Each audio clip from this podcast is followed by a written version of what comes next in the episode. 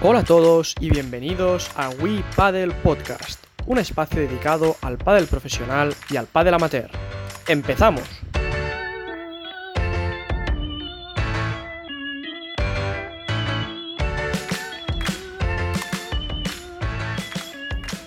Buenas a todos, bienvenidos al cuarto capítulo de WePadel Podcast. Eh, estamos encantados una vez más de teneros aquí escuchándonos. Nosotros somos Uri, Nacho, Xavi y yo mismo Chete del equipo Publidep. Hola a todos, equipo, compañeros. Hola compañeros, ¿qué tal? Hola, ¿qué tal? Buenos días a todos. Bien, hoy contamos con la visita de Marc Quílez, a quien saludamos. ¿Qué tal, Marc? ¿Cómo va todo? ¿Qué tal, chicos? Buenos días, ¿cómo estáis? Bien, Marc, antes de empezar con la entrevista, Xavi nos repasará un poquito tu trayectoria. Bienvenido, Marc, y gracias por estar con nosotros. Eh, Marc Quílez, actual número 6 del ranking catalán y número 102 del ranking World del Tour. Cuatro veces campeón de Cataluña de menores. Tercero de España en categoría junior. Subcampeón del mundo con la selección española de menores en el Mundial de Buenos Aires 2013. Campeón de Cataluña por equipos en varias ocasiones. Campeón de torneos oro, Gran Slam y un Super Gran Slam de la Federación Catalana. Y actual campeón de la provincia de Barcelona. Nacho, cuando quieras. Bueno, Marc, vaya palmarés, todo un campeón, macho. ¿eh? Bueno, Eh, no nos podemos quejar.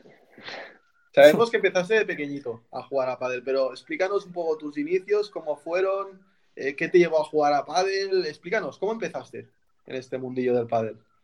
Bueno, yo supongo que como muchos otros, empecé jugando primero al tenis. Entonces, bueno, me gusta mucho el tenis. Iba jugando en San Boy, donde vivo actualmente, con mi amigo aquí presente, Uri Sule. Entiendo y supongo que lo ganabas, ¿no? ¿O no? Eh, no, todavía. ¿No? Al principio no. Al principio no. No, no, la verdad que Uri jugaba muy bien al tenis y, y aprendí a jugar al tenis en parte gracias a Uri.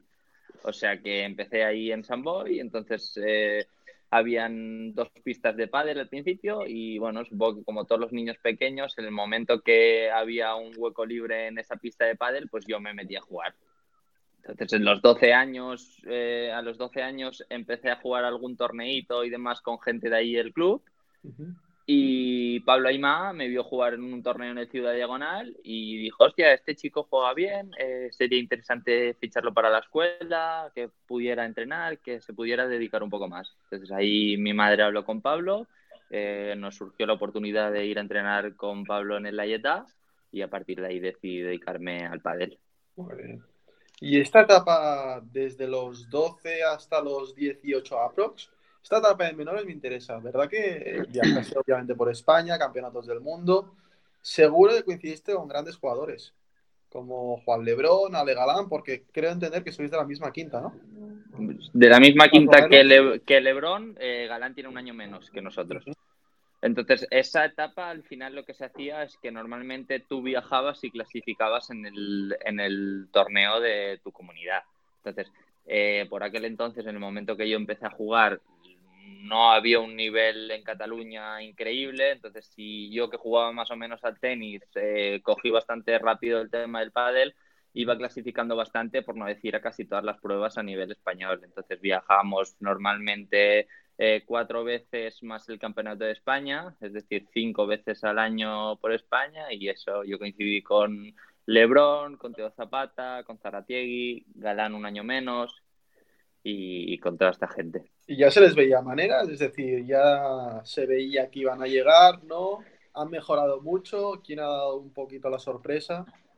Desde que yo empecé, que era más o menos infantil, eh, por hablar de Lebron, que ahora mismo está número uno, eh, no se le veía un jugadorazo. El tío jugaba muy bien, pero en aquel entonces jugaba mejor, por ejemplo, Zaratiegui, que era su compañero en, la, en los últimos 3-4 años, si no recuerdo mal.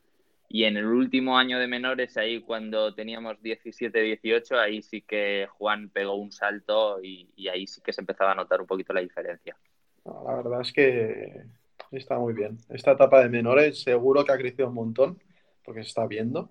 Y, la verdad es que van a salir grandes jugadores. Esperemos. Vaya, Seguro, ¿No? seguro que sí. Seguro que sí. Bueno, Marc, eh, antes de nada, darte las gracias de que estés. La, segundo, el segundo agradecimiento quiero que, quede claro que me has valorado en tus inicios como jugador de tenis. Aquí delante es que no, es fácil. Eh, cuéntanos un poco, nos vamos a centrar un poco en tu, en tu etapa de vuelta del Tour. Cuéntanos un poco esta evolución que has visto tú desde que empezaste. Eh, número de jugadores, el cuadro, si es más grande o más pequeño, el número de partidos que tienes que llegar a cuadro. ¿Cómo, has vivido tú toda esta etapa? Bueno, yo al final empecé a jugar Golpa del Tour eh, con Tony Bueno, que jugaba en, la, en el circuito catalán, entonces decidimos eh, probar en alguna prueba y creo que el primer año que jugamos jugamos Barcelona y Madrid, si no recuerdo mal. Nos fue bastante bien, entonces dije, hostia, pues vamos a intentar probar de jugar más pruebas e intentar seguir regularmente el circuito. Y eso es lo que hicimos a partir del siguiente año. Entonces, al final, al principio eh, era como una experiencia de decir, pues voy probando, voy jugando, voy viendo qué tal y cada vez se ha ido profesionalizando más. Eh, hoy en día, eh, como tú dices, para llegar al cuadro, si empiezas desde la pre-previa, tienes que ganar seis partidos y no son seis partidos de decir, pues los tres primeros los gano fácil, son seis partidos que en el primero te puedes ir a, te puedes ir a casa. al final todo el mundo se lo toma muy en serio, el nivel está muy alto, entonces tienes que prepararte mucho y tienes que prepararte sobre todo para saber que vas a perder porque al final ganar el torneo solo lo gana una pareja. Entonces llega un momento en que tú viajas cada dos, tres semanas a todas las pruebas y sabes que siempre vas a perder. Entonces eso al final tienes que estar preparado. Eh, como, como, tú dices, el otro día, el otro día hablábamos con, con Javi Ruiz el, el, tema del cambio de parejas, sobre todo en estos niveles de pre-previas, previas que, que, te mueves, eh, que había mucho baile.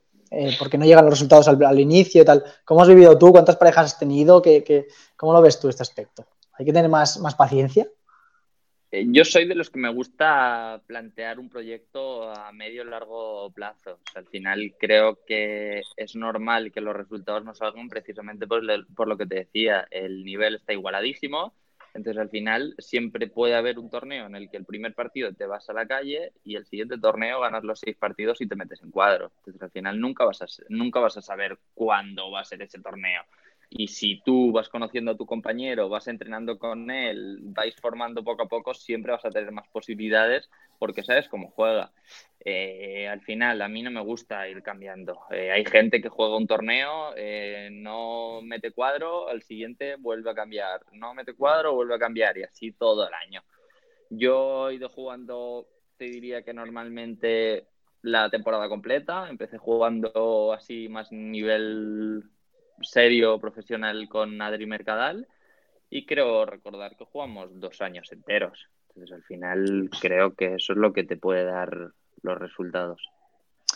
Como, como estamos hablando, tú te mueves mucho en previas, pre, alguna pre-previa, además, eh, ¿qué se habla o qué, tenéis en mente para que dejéis de jugar tantas previas? ¿Qué, opciones veis vosotros? ¿Que hayan más torneos Challenger?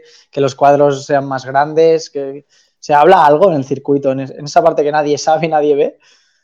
No, o sea, se ha hablado y, se ha mejorado. El año pasado ya se mejoró, se amplió el cuadro, eh, eh, la previa. Para mí, al final, el principal problema es la diferencia de puntos entre lo que viene siendo las previas y el cuadro final. O sea, una pareja que está todo el año en cuadro final y gana cuatro, cinco, seis partidos, al final acabará sumando más que una pareja que gana cinco partidos y siempre pierde en el pase a cuadro. Pues al final, si dices y comparas, eh, ¿cuántas parejas has ganado tú? Pues he ganado cinco. Y tú, pues igual has ganado 35. Y suma mucho más la pareja que ya está en cuadro, que está ahí metida. Y por eso los de arriba, que están ahí, ahí en el límite, ninguno se quiere bajar como loco a la previa porque sabe que hoy en día está durísimo. El otro día lo comentábamos con, Pablo y es más, ah, bueno, te quería preguntar un poco sobre eso, de que mucha gente que, está en cuadro, que decía Pablo que si jugara previa no pasaría, no pasaría la quali.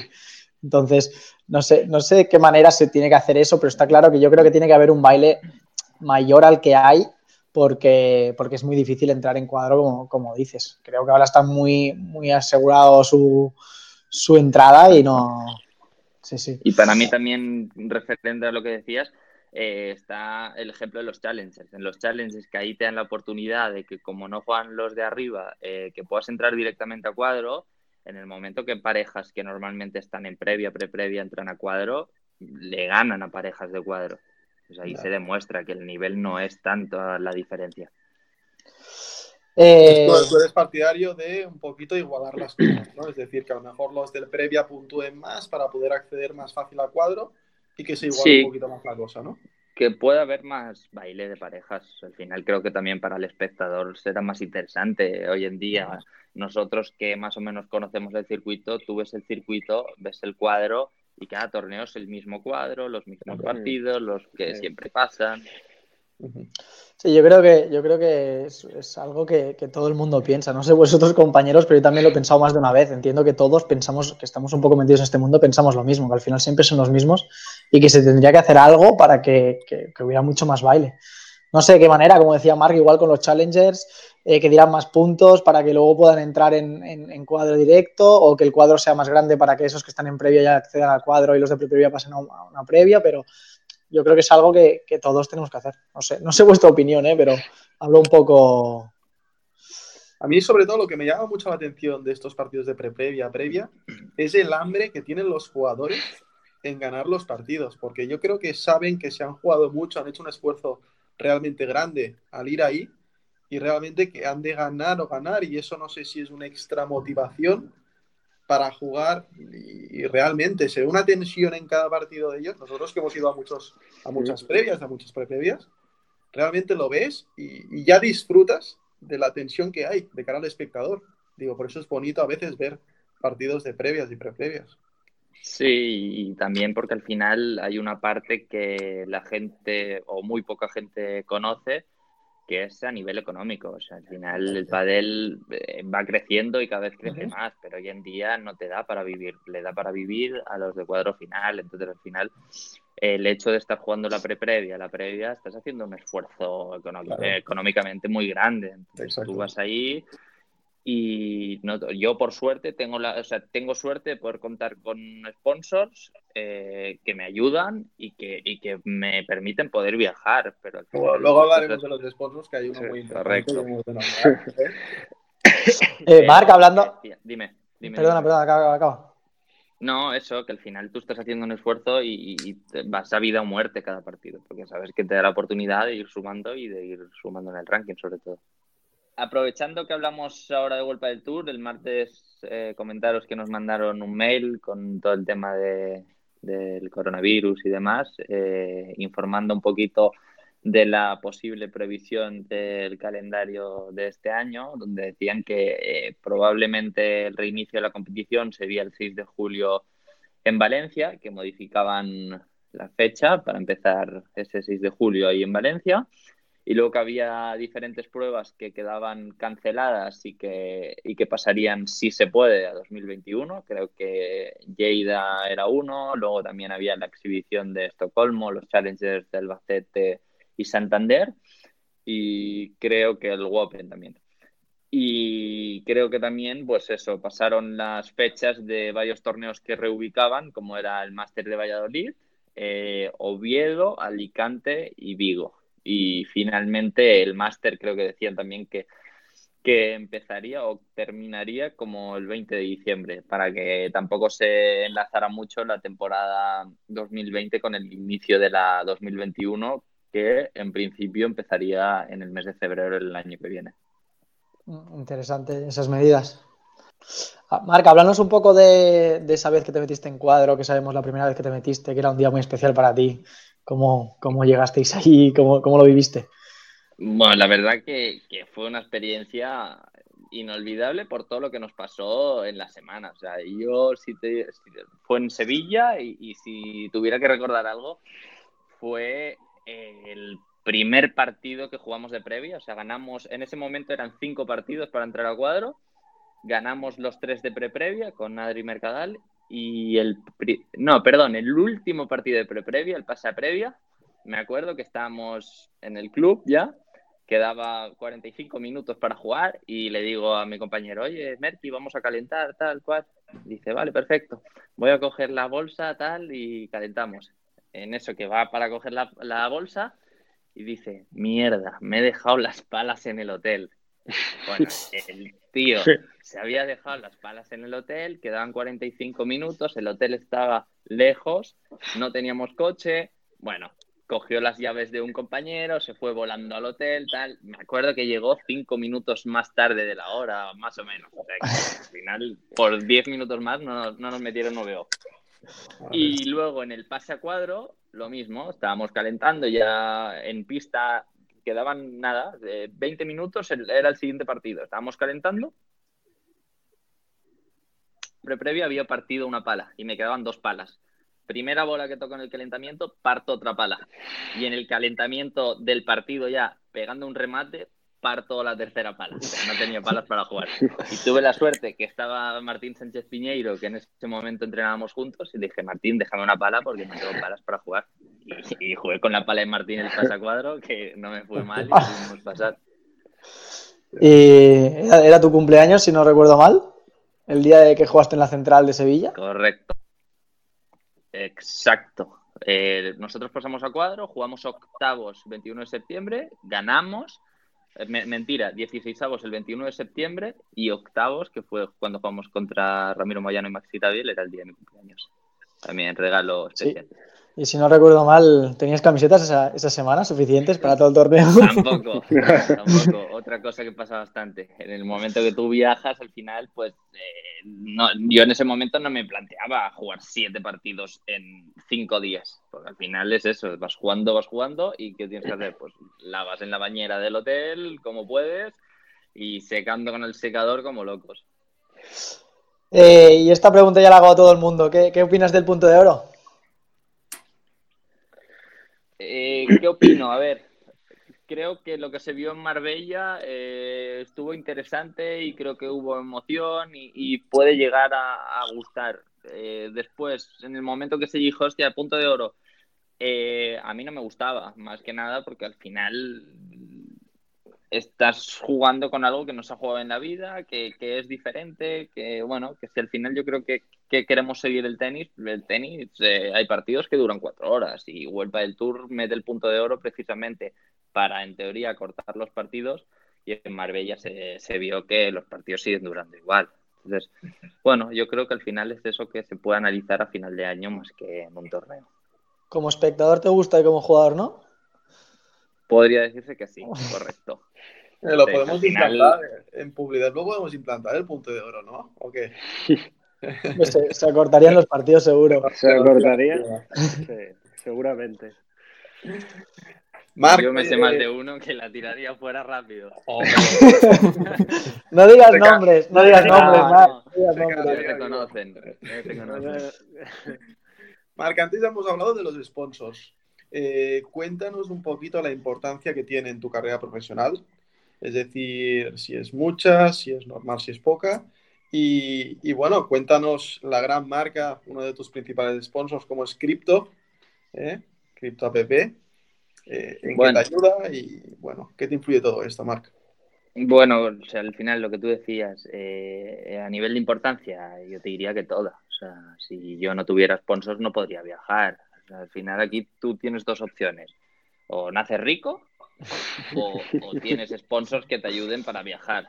El primer caso no, no se dio, el segundo, por suerte, gracias a los nuestros, a Alex y a Cristian, pues me ayudan a, a, buscar sponsors y tengo la suerte que tengo, tengo sponsors que me ayudan para poder viajar. Como tú decías, Crypto es uno de ellos y, y ya llevan años ayudándome y la verdad, pues lo que te digo, gracias en parte a ellos, pues me permite poder costearme todo lo que son los viajes, los entrenos, el dietista, el fisio, todo que al final va sumando y es mucho gasto. Claro, es lo que dices tú, ¿no? Sumas el entrenador, el fisio, los desplazamientos, eh, las dietas, vas sumando y realmente al final del año dices, ostras, es una partida bastante grande, ¿no? Claro, al final es eso que no se acaba, no se ve, pero que va sumando y es mucho, es mucho. Bueno, pues desde aquí un gran saludo a los amigos de Crypto. ¿eh? Exacto, a Pep, a Luis, Unos grandes. Bueno. Vale, vale, Marc. Eh, yo hago la pregunta a todos durante este confinamiento. ¿Actividades que realizas, que estás haciendo? ¿Corres en cinta, que puede ser que te haya visto? Eh, ¿Haces pilates, yoga, algo diferente respecto a la temporada? corro en cinta porque tengo suerte de, poder correr y eso me ayuda pues a sudar un poquito y a despejarme. Eh, luego también me he comprado de todo, me he comprado pesas, me he comprado un fitball, me he comprado un Bosu, gomas, entonces intento seguir un poquito lo que es, lo que es la rutina de pesas y luego así como parte extra eh, he empezado a hacer un poquito de yoga. De yoga. Muy bien. ¿Alimentación le has cambiado algo? ¿Algo diferente respecto no, a no? Sabiendo que estoy en casa y que se tiende más a ir a la nevera y demás, intento cuidarme un poquito más a nivel de alimentación, precisamente para no. Pues, bueno, tú no tienes problemas de peso, ¿eh? Tampoco. Bueno, tengo el problema de que no gano, que, también es un problema. Hay proteína, proteína. No te puedo ayudar en eso, ¿eh? el que te sobra, ¿no? El Uri cada día está más eh, fuerte. El Uri también está eh, ¿Aficiones aparte del pádel? Eh, me gusta mucho el fútbol, verlo, jugarlo soy nefasto. Y estos días, aprovechando que estoy en casa, juego mucho a la Play. Mucho a Play, ¿no? Bueno, yo creo que como todos. Hasta Luri juega a la Play, que no sabe ni lo que era. Eh, y mi última pregunta, que esta la incorporo como nueva. ¿Cuál ha sido tu mejor victoria hasta el momento? Hostia. Buena pregunta. ¿eh? Aquí te he pillado, ¿eh? Contra Xavi Soria en el campeonato de Cataluña por equipos. Puedes decirlo que. Eh, puedes decirlo, puedes decirla esta. No, te sabría decir, o sea, igual por, por importancia, eh, lo que comentábamos antes, por ser mi primer cuadro en Sevilla, el pasacuadro contra, contra Javi Garrido y Chico Gómez, yo creo que fue uno de los partidos más importantes. Muy bien. Muy bien, pues ahora Chete te hará su test rápido. Sí, Marc, pasamos al test rápido, eh, como en los programas anteriores, preguntas cortas y respuesta todavía más corta. Empezamos con ello. Un jugador de pádel. Fernando Velasteguín. El mejor jugador de la historia. Fernando Velasteguín. El mejor Smash. Juan Lebrón. La mejor víbora. Sanio. La mejor volea de derecha. Paquito.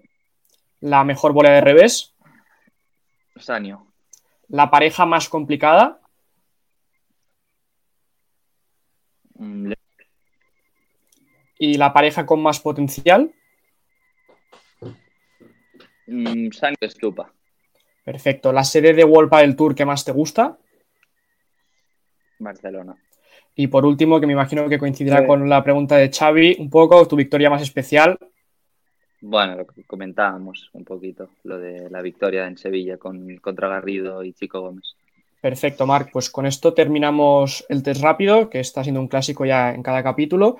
y antes de despedirte. Yo quiero hacer un, No sé qué opinan los compañeros. Ha comentado que la, pareja con más proyección es Sanio y. y, ¿Pensáis lo mismo vosotros? A mí, tal y como acabaron en Marbella y demás.